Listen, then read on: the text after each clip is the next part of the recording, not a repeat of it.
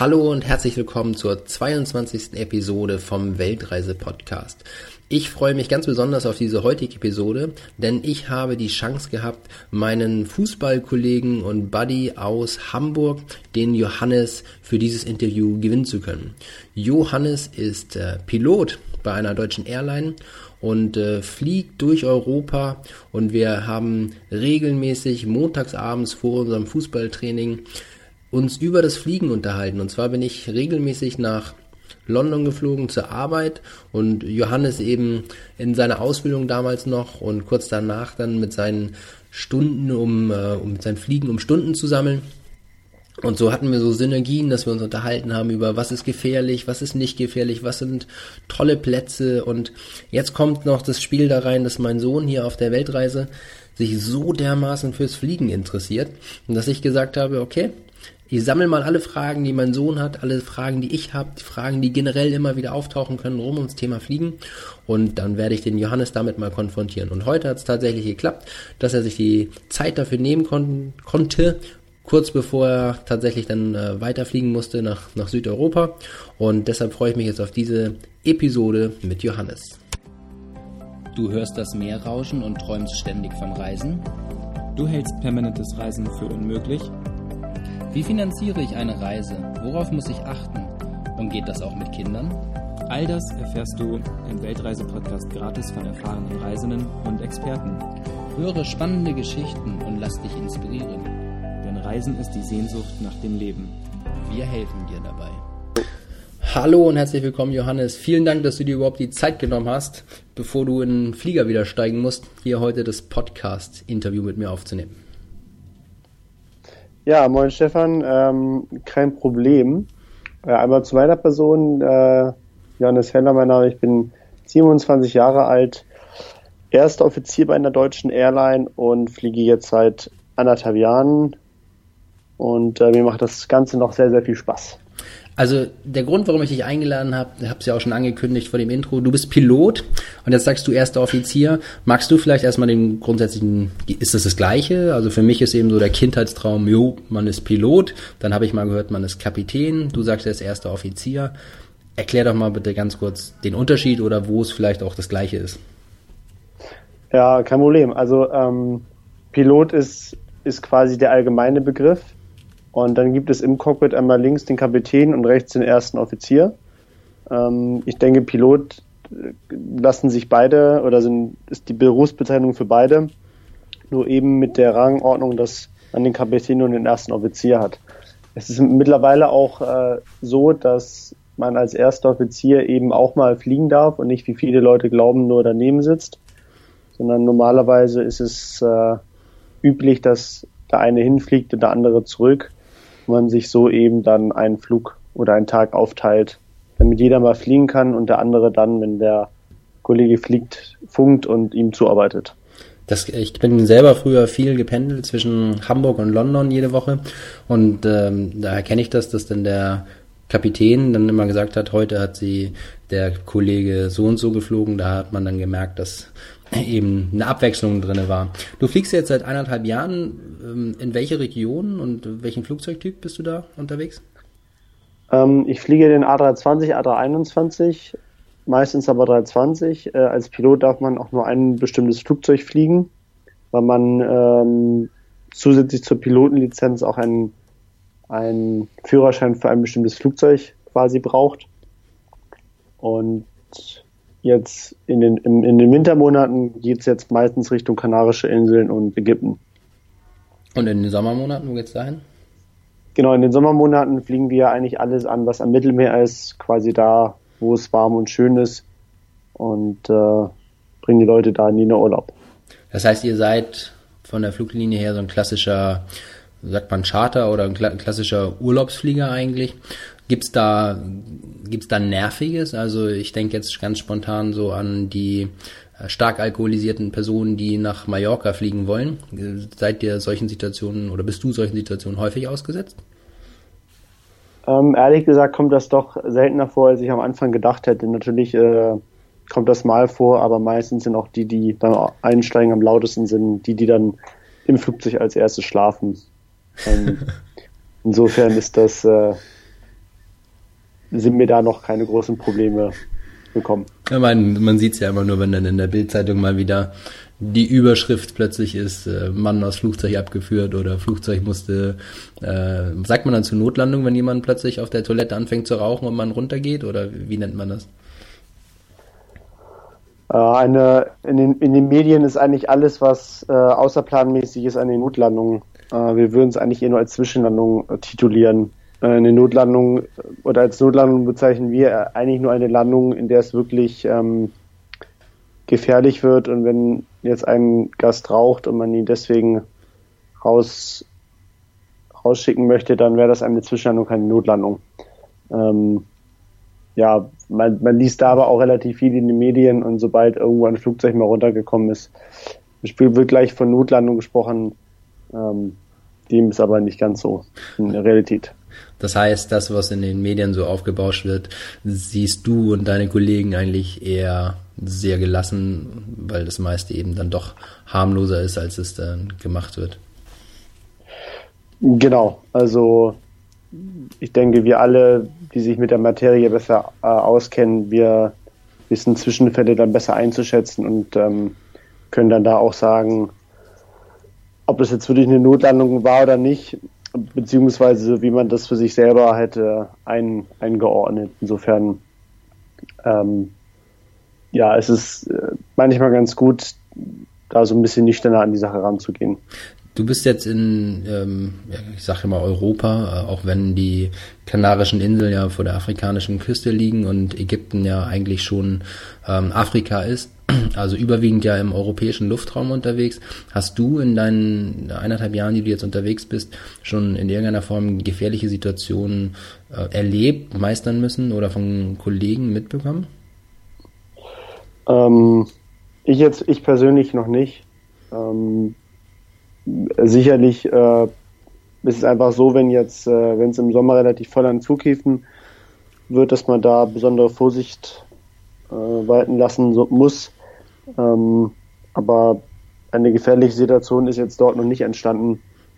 Ähm, in manchen Ländern weiß man einfach, dass man da vielleicht doppelt hinhört, wenn man eine Anweisung von den Lotsen bekommt, äh, um eben etwas zu verhindern. Aber so eine direkt gefährliche Situation ist mir noch nicht, ist mir noch nicht ähm, vorgekommen. Das heißt, die gute Nachricht für alle Hörer hier, wer im europäischen Flugraum mit einer deutschen Airline unterwegs ist, der ist eigentlich grundsätzlich sicher unterwegs. Ähm, die, deine Ausbildung zum, soll ich jetzt sagen, Piloten oder Kapitän, ist ja, ähm, hast du auch in einem, sagen wir mal, den größten deutschen Luftfahrtkonzern durchlaufen. Ähm, war das schwierig, da reinzukommen? Magst du ein bisschen was über deine, deine Ausbildung sagen? Weil ich weiß, mein Sohn zum Beispiel, der ist, ähm, der brennt dafür, Pilot zu werden, ja. Und ähm, den wir haben wir mal rausgesucht, was, was man alles machen muss, um Pilot zu werden, was da alles dazugehört, so von einem Funkzeugnis, Tauglichkeit und so weiter und so fort. Magst du das vielleicht in fünf Minuten, wenn das geht, beschreiben, was man alles braucht, ausbildungstechnisch, um Pilot zu werden, wie lange das dauert, was es kostet, einfach mal so ein Roundup? Ähm, ja, also abhängig an, welcher Flugschule man die Ausbildung machen möchte, ist es zuerst einmal so, dass man gewisse Eignungstests bestehen muss, bevor man überhaupt an der Flugschule anfangen kann.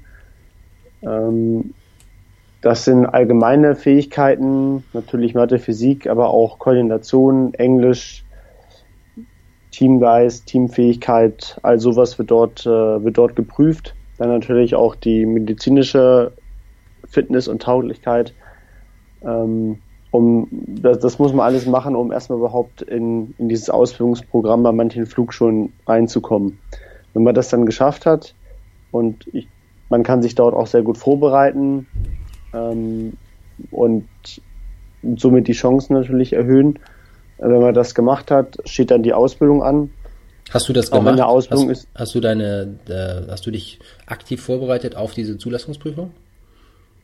Ich habe mich, ich habe mich aktiv vorbereitet. Es gibt da ähm, äh, verschiedene Wege, inwieweit das, wie, wie viel man das oder wie stark man das auch möchte. Ähm, man kriegt sowieso dort äh, Programme zum Üben äh, gestellt, die auch schon sehr, sehr gut sind und dann kann man halt selber sich noch mit Büchern oder so dort helfen und ähm, eben noch sich noch weiter vorbereiten in noch genauer und in einem noch größeren Umfang.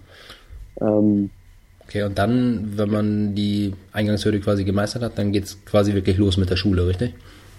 Genau, dann geht's mit der Schule los. Das kann man sich eigentlich so wie die Schule auch früher vorstellen, dass man äh, 12 bis 15 Fächer ungefähr ähm, besucht äh, in diesen Fächern. Das ist dann nicht Mathe, Englisch, Kunst und Deutsch, sondern das ist dann Luftrecht, Aerodynamik ähm, und Wetter zum Beispiel, Meteorologie.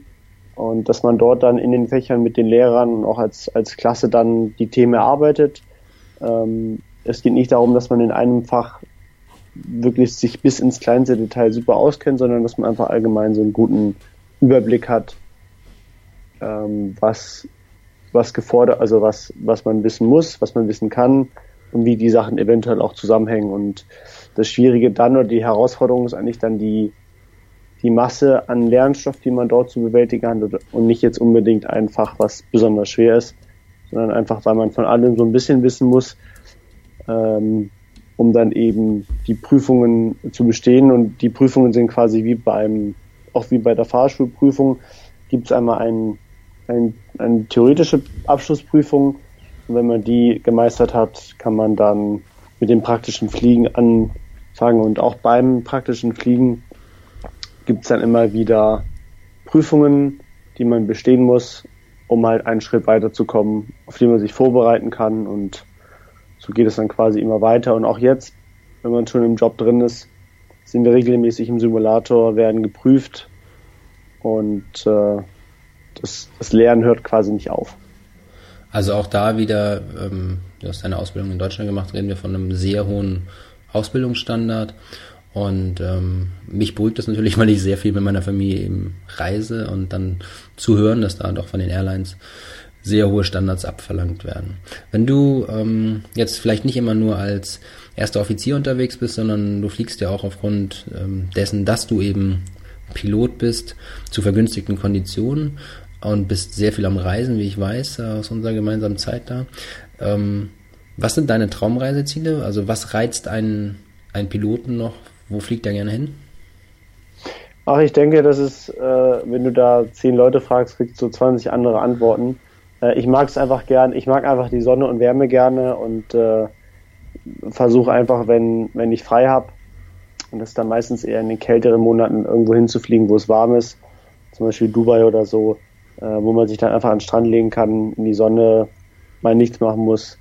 Und äh, das ist eigentlich so das, wonach ich mich dann sehne, worauf ich mich dann freue, dass man dann quasi selber nicht nur hinfliegt und auch wieder zurück, sondern dass man dort mal dort bleiben kann, und sich etwas, äh, sich etwas entspannen kann, ein bisschen, bisschen Sonne tanken.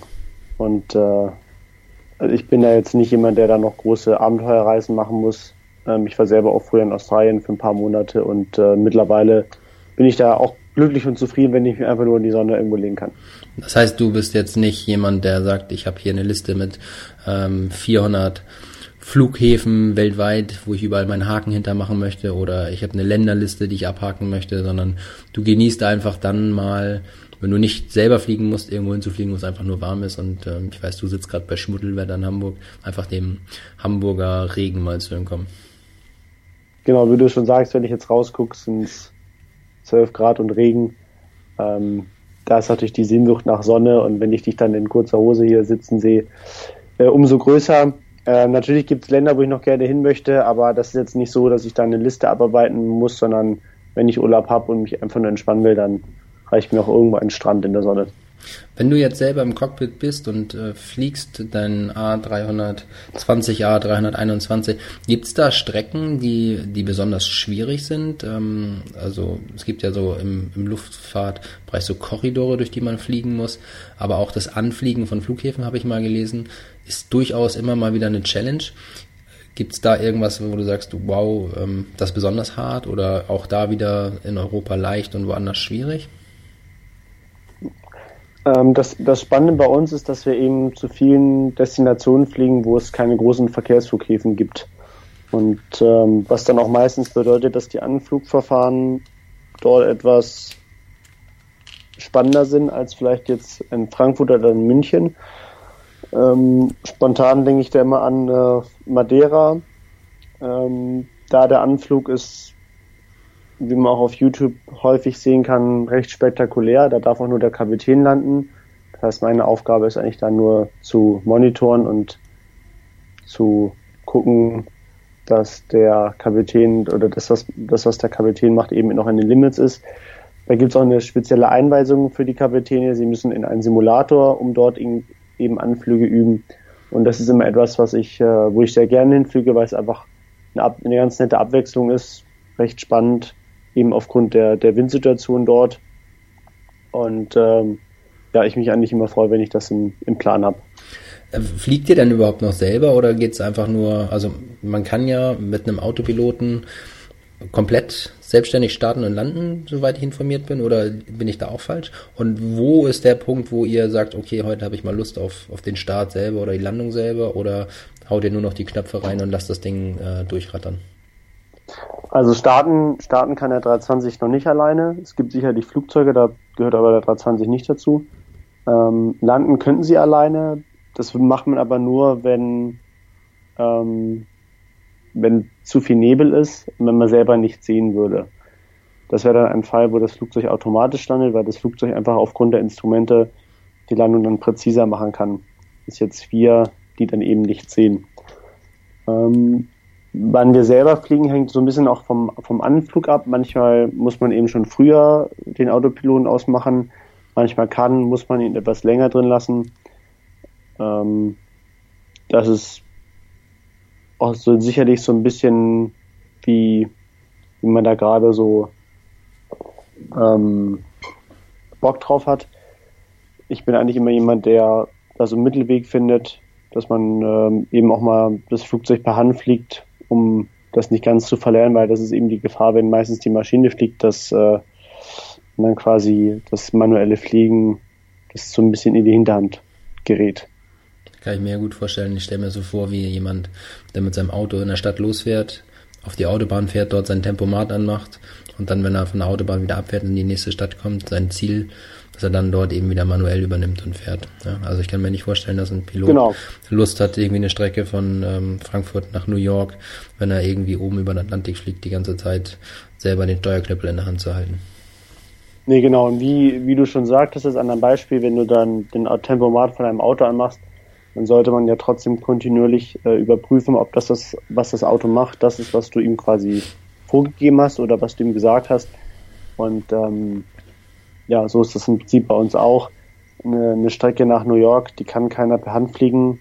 Ähm, das, das ist außerdem sind die Autopiloten, was so die Reiseflughöhe an, angeht, einfach genau äh, etwas genauer, ähm, können aufgrund Sensoren schneller reagieren und das erhöht den Passagierkomfort eben dann auch. Soll ich dir mal meinen Lieblingsflugzeugwitz äh, erzählen oder Pilotenwitz? Erzähl ähm, mal. Also der Pilot macht seine Ansage, ist gerade gestartet und erzählt dann, ähm, liebe Gäste, Reiseflughöhe erreicht, ähm, Sie können jetzt die Toiletten benutzen, wir beginnen in Kürze mit dem Servieren des Essens und vergisst dann aber leider das Mikrofon auszuschalten und redet dann mit seinem Kollegen im Cockpit und sagt, oh, Hast du diese kleine blonde Stewardess gesehen? Mensch, ist das ein hübsches Ding. Ich werde jetzt erstmal noch einen Kaffee trinken und dann werde ich sie vernaschen. Die Stewardess hört das natürlich, ja, hinten in der Kabine, alle Leute hören das, rennt nach vorne zum Cockpit, hält sie ein altes Mütterchen in Reihe 2 auf und sagt, na, na, nicht so schnell, junge Dame. Sie haben doch gehört, er möchte vorher noch einen Kaffee trinken. Jetzt, jetzt kommst du. Was ist dran an dem, äh, an dem Gerücht, dass alle Piloten, ähm, oder willst du es vielleicht nicht kommentieren? Ich lasse dir das mal völlig offen. Vielleicht willst du auch nur lachen. Ich weiß es nicht. Jeder kann das selber interpretieren. Aber es ist ja, äh, ich glaube, jeder, der über Piloten spricht, hat diesen Gedanken einmal oder es ist ja auch eine Faszination, ne? Uniform und so. Kannst du dazu was sagen? Also ich muss sagen, der Witz, den kann ich noch nicht, den finde ich, den finde ich auf jeden Fall gut. So viel kann ich sagen. Das heißt, der, der macht morgen die Runde bei deinen Kollegen. Den, den werde ich mir auf jeden Fall merken, ja. Da hast du mich auf etwas gebracht. Der, der, gut, Stefan. Vielleicht kannst du den auch mal ausprobieren und dann berichten, was passiert, ja. Also, ähm, ja. das mache ich bestimmt nur einmal dann. Aber ähm, jetzt solche Sachen passieren ja immer mal wieder, dass ein Pilot tatsächlich auch sein, sein Mikrofon dann anlässt. Gibt es so Anekdoten, die du aus dem Cockpit erzählen kannst, ähm, was da so passiert? Also ich meine jetzt nicht unbedingt ein brennendes Triebwerk und äh, Fastabsturz und solchen Geschichten, aber gibt es irgendetwas, wo du sagst, das, das, darf, das darf ich erzählen, ohne meinen Job zu verlieren und das ist auch echt witzig? Da müsste ich kurz überlegen es, es, es passieren eigentlich, das, das Spannende am Job ist auch, dass man einfach viel mit Leuten in Kontakt kommt. Und äh, gerade beim, beim Aussteigen ist es häufig so, dass ich mich dann, wenn ich geflogen bin, in die Tür einfach gerne stelle und mich verabschiede, was viele Leute auch, denke ich, als ganz, ähm, ganz nett empfinden. Und äh, da kam dann meine ältere Dame zu mir und hat mich gefragt, wo denn der Pilot sei, weil die Landung war ganz gut. Und als ich dann meinte, dass ich das war, hat sie mich unglaublich angeguckt und ist ausgestiegen. Also das sind dann immer so nette Momente, das sind dann immer so nette Momente, wo man äh, die ist einfach spannend und irgendwie auch lebenswert und liebenswert machen, ähm, weil einfach so unglaublich viele Leute da man mit so unglaublich vielen Leuten einfach zu tun hat. Aber also gefährliche Situation in dem Sinn hattest du vorhin auch gesagt, hast du bisher noch nicht gehabt. Und ähm, also irgendwas, wo du mal richtig gelacht hast, wo, wo Leute dann ähm, keine Ahnung, richtig Angst hatten, obwohl es gar nicht, na, das ist ja auch nicht so wirklich witzig, oder? Also, wenn die. Wenn nee, also äh, wir wissen alle, dass viele Leute an Flugangst leiden. Wir sind in, auf Mallorca einmal durchgestartet, einfach weil die Flugsicherung vor uns ein, ein Flugzeug zu eng gestaffelt hat und wir dem aufgeflogen sind. Dann sind wir durchgestartet und das Durchstarten ist ein ganz normales Manöver äh, für uns, was wir im Simulator häufig trainieren, was überhaupt gar keine keine ähm, Gefahr im Prinzip ist, ja. Genau, weil es einfach ein, ein, ein normales Flugmanöver ist, wie, wie Starten und Landen für uns auch. Und da hört man dann immer aus der Kabine, dass doch viele Leute sehr verängstigt waren, wo ich aber sagen kann, wo, wo kein Grund besteht, weil, wie gesagt, wir, wir üben das häufig im Simulator. Das ist ein normales Manöver und da gibt es keinen Grund, ähm, dann besorgt zu sein. Natürlich ähm, fühlt sich das im ersten Moment etwas komisch an, wenn man schon kurz über der Bahn ist und das Flugzeug dann nach oben gezogen wird, aber dann sollte man sich einfach über die zusätzliche kostenlose Landung freuen und äh, ja, wer es gerne mag, gerne, aber die anderen Leute, die Angst haben. Also das heißt, ähm, das ist ja schon so viel Professionalität dann eben auch da, dass für Humor, sage ich jetzt mal, ähm, in dem Rahmen eigentlich nichts gegeben ist, sondern das muss wirklich Perfektion sein, richtig? Nee, genau. Also ähm, Humor generell im Leben ist gut, aber da im Job, wenn es darum geht, in diesen Situationen beim Fliegen ist Humor dann nicht angebracht. Da gibt es dann ganz äh, standardisierte Verfahren, wie wir auch kommunizieren, ähm, wo es auch keine, ähm, keine Verwechslung geben kann, sondern das ganz klares Wording benutzt wird und somit ist es dann, äh, um eben schnell dann in der Situation äh, reagieren zu können, weil man eben in dynamischen Situationen nicht erstmal jetzt groß diskutieren kann, was man macht, sondern einfach dann schnell reagieren muss und da sein muss. Wenn du jetzt selber, du musst jetzt, ich weiß, in einer halben Stunde musst du los und äh, fliegst dann diesmal nicht selber, sondern fliegst mit, um eine Maschine abzuholen. Was, was ist für dich die Faszination am Fliegen? Warum hast du dir diesen Job ausgesucht? Ähm, als ich als Kind, also ich denke, jeder kleine Junge wollte Pilot zu irgendeinem Zeitpunkt in seinem Leben mal werden. Das war dann bei mir auch irgendwann so. Ähm, mich hat damals erstmal die Technik fasziniert. Fasziniert mich auch heute noch, dass so ein großes Ding fliegt, was eigentlich irgendwie gar keinen Sinn macht. Ähm, und äh, einfach die, also für mich die Faszination ist einfach das Fliegen, dass du quasi beim Start, wenn sich das Flugzeug in die Luft erhebt, dass du ja in der fliegst, was für mich eigentlich sowieso immer noch immer noch toll ist und dann, wenn, du, wenn man morgens startet, den Sonnenaufgang zu sehen oder den Sonnenuntergang, das sind so die Momente, wo ich dann immer noch da sitze und grinse, weil ich, weil mich das einfach fasziniert, dass du so einem kleinen Flugzeug da oben in 10.000 Metern Höhe rumfliegst, äh, manchmal sogar die Erdkrümmung siehst, ähm, also eigentlich ganz, ganz klein bist, aber halt dieses große Ganze irgendwie siehst. Ähm, und äh, auch, dass du innerhalb von ein paar Stunden dann auf einem ganz anderen Fleck in Europa bist, das ist einfach so dieses, was mich, was mich einfach unglaublich fasziniert und wo ich immer noch echt froh bin und großen Spaß dran habe, das, äh, das zu machen. Wenn du jetzt so Strecken fliegst nach Ägypten. Ich weiß jetzt aktuell nicht, wie viel Zeitverschiebung da ist. Aber hast du ähm, so Jetlag-Probleme? Oder ist es so, dass du häufig dann, weil du am selben Tag zurückfliegst, das gar nicht eigentlich so mitbekommst? Nee, genau. Also wir fliegen dann häufig am, am selben Tag zurück, sodass ich dann in Ägypten nur anderthalb Stunden ungefähr bin oder eine Stunde. Ähm, so dass wir eigentlich die ganze Zeit in, in deutscher Zeit bleiben. Ich glaube, eine Stunde ist da, ist da Zeitverschiebung. Ähm, da, da, da kann sich erst gar nicht so ein, so ein Jetlag, sage ich mal, bilden. Ähm, und äh, ich, man bleibt ja die ganze Zeit in deutscher Zeit. Ähm, was ich zum Beispiel mache, wenn ich in Urlaub fliege ähm, als Passagier, dass ich dann, sobald ich in, im Flugzeug bin, dass ich mir schon meine Zeit auf, auf Ankunftszeit, also von die Uhrzeit vom Ankunftsort stelle und eben dann versuche, wenn dort schon Nacht ist, äh, dann schon irgendwie ein Nickerchen im Flugzeug zu halten, obwohl das Licht dann meistens noch an ist, damit man einfach so früh wie möglich in der Ankunftszeit gedanklich drin ist, ne? Genau, um dann eben mehr von seinem Urlaub zu haben. Cool. Ja, klasse. Würdest du jemanden heute noch empfehlen, also ähm, überhaupt Pilot zu werden? Ich meine, man hört ja immer so geteilte Meinung. Da gibt es dann die ganzen Streiks einmal im Jahr oder zweimal im Jahr oder alle zwei Jahre, Entschuldigung, ähm, von so einer großen Vereinigung, die dann sagt, die Piloten müssen mehr verdienen.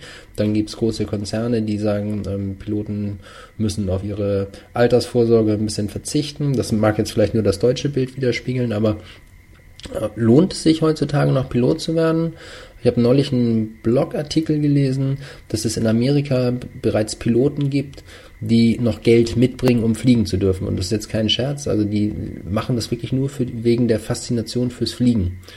Würdest du auch so weit gehen, dass du sagst, okay, ähm, das ist so mein Traumberuf, das würde ich auf jeden, Preis, um jeden Preis machen? Oder selbst wenn die Jobaussichten nicht so groß sind, würde ich in jedem Fall wieder diese Ausbildung anfangen? Hm, das ist eine, eine sehr schwierige Frage. Was ich, was ich auf jeden Fall sagen kann, ich würde immer, ich würde die Ausbildung immer wieder machen, ähm, wenn ich jetzt an diesem Punkt wäre. Ähm, was aber, wie du auch schon gesagt hast, durch das etwas schwierigere Marktumfeld heutzutage ist, dass es sich auf jeden Fall lohnt, wenn man vor der Ausbildung noch irgendwas anderes gemacht hat oder schon etwas anderes gemacht hat. Dass, falls man die Ausbildung fertig hat und man muss ein, zwei Jahre auf den Job warten, dass man eben woanders arbeiten kann, um eben Zeit zu überbrücken. Das, ähm, das wäre jetzt das, was ich vielleicht ändern würde, wenn ich in der, in der Lage wäre. Weil wenn man dann irgendwie etwas, etwas in der Hand, wenn man schon etwas in der Hand hat, was jetzt nicht unbedingt nur mit der Luftfahrt zu tun haben muss, dann hilft es aber eben, um dann mal Zeiten zu überbrücken, wo man als Pilot keinen Job findet und äh, dass man nicht den erstbesten Job nehmen kann, sondern sich vielleicht auf etwas bewerben kann, äh, wo man etwas mehr verdient oder wo die Konditionen besser sind. Auf jeden Fall gibt dann das so ein bisschen mehr Ruhe dann in vielleicht schwierigen Situationen und die, die die Situation heute in, bei den Airlines und was die, im Moment werden wieder Piloten gesucht, aber das geht immer in so Wellenbe Wellenbewegungen und man weiß halt nie, wenn man mit der Ausbildung fertig ist, ob man jetzt gerade ist, wo die Welle oben ist oder wo sie eben unten ist. Du hast ja selber auch, ähm, ich weiß gar nicht wie lange, aber ich weiß in der Zeit, in der wir jetzt am Fußball gespielt haben, ein Jahr war es bestimmt, was du da immer wieder, ähm, ja, eigentlich in der Warteschleife warst auf Abruf, ne? Genau. Ähm, ich habe dann halt Nebenjobs gemacht und Kollegen von mir, die aber halt davor schon studiert haben, äh, die konnten da halt voll arbeiten, konnten natürlich deutlich dann auch mehr Geld verdienen und dann, haben dann schon so ein bisschen ihr, ihr Leben da aufgebaut. Ähm, was halt bei mir eher nicht so richtig möglich war. Ich habe dann auch angefangen zu studieren etwas oder eben durch Nebenjobs die, die Zeit überbrückt und das ist halt das, was ich äh, gerade meinte, dass wenn man da halt irgendwie schon mal studiert hat oder irgendwie einen richtigen Job ausüben kann, dann nimmt dann das so ein bisschen den Zeitdruck, weil man eben auf jeden Fall etwas hat, was man machen kann. Also eine gewisse, um den Bogen mal zum Fußball wieder zu spannen, eine gewisse Parallelität zu, zu den Fußballstars von heute, dass wenn deren Karriere endet, dass sie vielleicht auch mal vorher eine Ausbildung hätten machen sollen. Ähm, genau. Jetzt, äh, ich habe ja äh, vor dem Intro, als ich dich angekündigt habe, bereits gesagt, dass wir zusammen Fußball gespielt haben beim HSV, unserem Verein. Ähm, die spielen nun heute gegen die Hertha. Was ist dein Tipp? Ja, das ist eine gute Frage. Stefan, das ist eine gute Frage. Ich, ähm, ich werde es leider nachher nicht sehen können, weil ich dann im Flieger bin. Ich, äh, ich timme auf ein ganz dreckiges 1-2, also ein 2-1 Auswärtssieg für uns natürlich. Okay, und ähm, wer wird, welcher Hamburger wird heute vom Platz gestellt mit einer roten Karte? ich hoffe heute mal keiner. Das wäre mal, ähm, das wäre mal, das wäre doch mal was Positives. Also es tut, ich muss schon sagen, es tut ein bisschen weh. Ich bin wirklich äh, äh absoluter HSV-Fan, bin aufgewachsen in einem, in einem Hamburger HSV-Haushalt, ja, und äh, ins Stadion gegangen jahrelang und jetzt äh, die vier Jahre, die wir in Norwegen gelebt haben und jetzt auch durch die Weltreise, hat man natürlich eine gewisse Distanz. Ich gucke die Spiele nicht mehr, weil es äh, wäre jetzt hier mitten in der Nacht. Aber natürlich verfolge ich morgens immer noch mal auf der einen oder anderen Sport-App, na, wie hat denn der HSV jetzt gespielt? Und dann, es tut schon weh. Ja. Äh, gerade immer ja. diese, diese Anfangseuphorie bei uns in Hamburg, die wir haben. Äh, dann kommt der große Nackenschlag und dann kriegen wir es am Ende doch immer noch in die Relegation zu packen. Also, ja. ähm, naja, gut, schauen wir mal, was es diese Saison hier mit uns, mit uns vorhat, der, der wunderbare Wir haben es nicht, wir haben es nicht leicht auf jeden Fall als HSV-Fans. Das ist, das ist leider immer das Gleiche. Okay, ich möchte an dieser Stelle auch nochmal die Chance nutzen, hier meinen äh, Fußballjungs überhaupt hier in, in Hamburg oder in äh, Norderstedt sind ja die Plätze, überhaupt mal zu grüßen. Ähm, Im Dezember bin ich für drei Wochen wieder dabei und Johannes, dann, äh, wenn du nicht gerade im Flieger sitzt, dann werde ich dich auch tunneln. Nur, dass du schon mal Bescheid weißt. Das werden wir noch sehen. Schauen wir mal. Schauen wir mal. Ich danke dir auf jeden Fall herzlich, dass du dir die Zeit genommen hast, also kurz vor deinem äh, Abflug hier, nochmal überhaupt über deinen Beruf zu sprechen, deine Passion zu teilen und die ein oder andere Anekdote zu zu erzählen. Leider bist du mir noch die Antwort schuldig mit der Stewardess, aber ähm, das werden wir dann beim Bierchen mal klären. Alles klar, so machen wir es. Super, danke dir Johannes und äh, wünsche ich dir noch einen schönen Tag. Ja, danke, wünsche ich dir auch.